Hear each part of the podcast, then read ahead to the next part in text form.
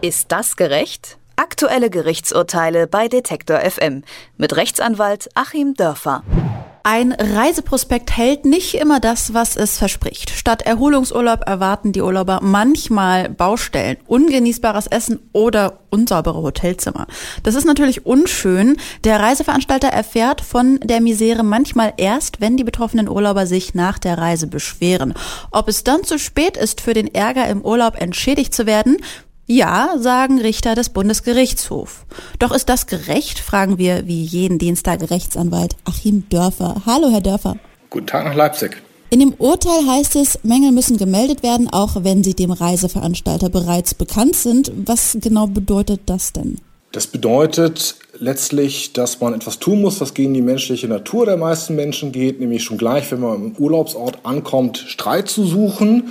Die streitsüchtigen Reisenden werden hier also bevorzugt. Man muss eigentlich gleich, wenn man die Baustelle sieht, zu dem Vertreter des Reiseveranstalters vor Ort gehen und muss sagen, das nehme ich so nicht hin. Ich möchte woanders hin und sonst droht eben so etwas, wie jetzt der Bundesgerichtshof ausgeurteilt hat. Finde ich total logisch, weil wenn mein Steak verbrannt ist, was auf dem Teller liegt, wenn ich im Restaurant bin, ähm, sage ich ja auch, bevor ich das gegessen habe, ne? Normalerweise ja, das stimmt. Klar, nur der Bundesgerichtshof vergleicht es ja selber mit seiner eigenen Rechtsprechung im Mietrecht. Da ist es nämlich nicht so. Da ist es so, wenn der Vermieter weiß, dass es einen Mangel gibt, muss der Mieter es nicht nochmal extra ankündigen. Und naja, ich meine, was das Steak angeht, wenn der Restaurantbesitzer weiß, dass er da ein Stück Kohle äh, serviert, kann er das eigentlich auch zurücknehmen, wenn ich davon schon mal abgebissen habe. Ja, aber wenn ich äh, diese Mängel erst gegen Ende meines Urlaubs melde, kann ich äh, nicht immer eine Kostenerstattung erwarten. Mit welcher Begründung hat denn der Bundesgerichtshof da eigentlich so entschieden? Also er hat so auf zwei Ebenen argumentiert. Er hat einmal äh, gesagt, so rechtstechnisch, so steht es eben nun mal im Gesetz, dass sofort das Ganze mitgeteilt werden muss.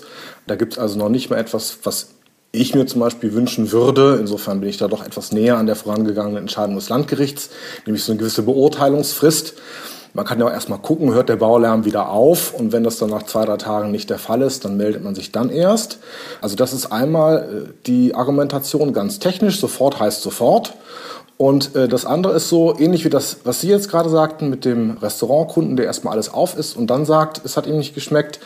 Da sickert so ein bisschen die moralischen Vorstellungen des Gerichts sickern da durch.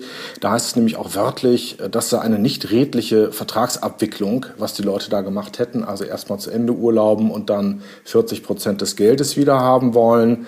Aber natürlich steht dem Bundesgerichtshof sowas eigentlich nicht zu. Das ist kein juristisches Argument und äh, umgekehrt würde der Reiseveranstalter sich das, glaube ich, auch verbitten. Diese Entscheidung beruft sich auf einen konkreten Fall. Dort hat ein Ehepaar Klage eingereicht, weil der Reiseveranstalter die Kostenrückerstattung nicht zahlen wollte. Das Ehepaar wiederum konnte nicht nachweisen, dass es bereits zu Beginn des Urlaubs Beschwerde eingereicht hat. Äh, hätte ja quasi dann alles so alles richtig gemacht. Die Richter verwiesen in der Rechtssache daher zurück an die Vorinstanz. Was mhm. bedeutet denn nun äh, das für das Ehepaar? Die kriegen sozusagen eine zweite Chance. Der Bundesgerichtshof hat also einmal den Weg verbaut, den die Vorinstanz da eingeschlagen hatte, nämlich zu sagen, wir machen das so ähnlich wie bei der Wohnraummiete. Wenn der Reiseveranstalter das weiß, muss er auf jeden Fall selbstständig für Abhilfe sorgen, ansonsten eine Minderung hinnehmen. Der Weg ist verbaut. Da gibt es sozusagen jetzt auch etwas mehr rechtliche Klarheit, weil vorher haben die Gerichte sehr unterschiedlich entschieden in der Sache. Und jetzt müssen zwei weitere Fragen noch geklärt werden in dieser konkreten Angelegenheit, nämlich einmal, ob die äh, Urlauber nicht doch schon nach drei Tagen was gesagt haben. Und dann müsste ja auch das Landgericht die Rechtsfrage klären, die mich auch interessieren würde. Gibt es wenigstens sowas wie eine vernünftige Beurteilungsfrist? Und das Zweite, was das Landgericht noch zu klären haben wird, ist die Frage, ähm, war das überhaupt möglich, diesen Mangel zu beseitigen? Also wenn das jetzt eine einsame Insel ist und es ist das einzige Hotel und der ganze Rest der Insel ist eine Baustelle, dann kann man ja sowieso nichts machen und dann wäre es natürlich treuwidrig, so sagt der Jurist, also in sich widersprüchlich, wenn der Reiseveranstalter sich dann darauf berufen wollte, äh, der Mangel sei nicht angezeigt worden, weil er hätte ja sowieso nichts machen können. Also das wird dann das Landgericht zu klären haben. Konnte da überhaupt eine andere Übernachtung gefunden werden? Und dann muss eben auch nochmal die Rechtslage geklärt werden. Wenn das so war, dass was anderes gefunden werden konnte, dann wäre es sozusagen vorbei mit der Minderung. Wenn nicht, ist es dann nicht doch so, dass wenn der Reiseveranstalter sowieso nichts tun kann, ich mindern kann. Also zwei Dinge mussten hier vor allem geklärt werden. Also einmal die Frage, gibt es sozusagen eine Beurteilungsfrist? Muss ich oder muss ich sofort nach der Ankunft mich äußern? Das wird im Detail noch geklärt werden müssen, aber der Bundesgerichtshof hat gesagt, ja, so schnell wie möglich. Und die zweite Frage ist diejenige, ändert sich was daran, wenn der Reiseveranstalter sowieso nichts machen kann? Und das wird noch zu klären sein. Ich weiß nicht, Herr Dörfer, irgendwie klingt das hier stressig mit dem Urlaub in unserem Gespräch. Wer mit seinem Urlaub nicht zufrieden ist, sollte das sofort dem Reiseleiter melden. Ansonsten könnte es sein, dass man kein Geld zurückerstattet bekommt.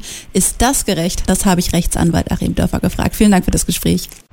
Ist das gerecht? Aktuelle Gerichtsurteile bei Detektor FM mit Rechtsanwalt Achim Dörfer.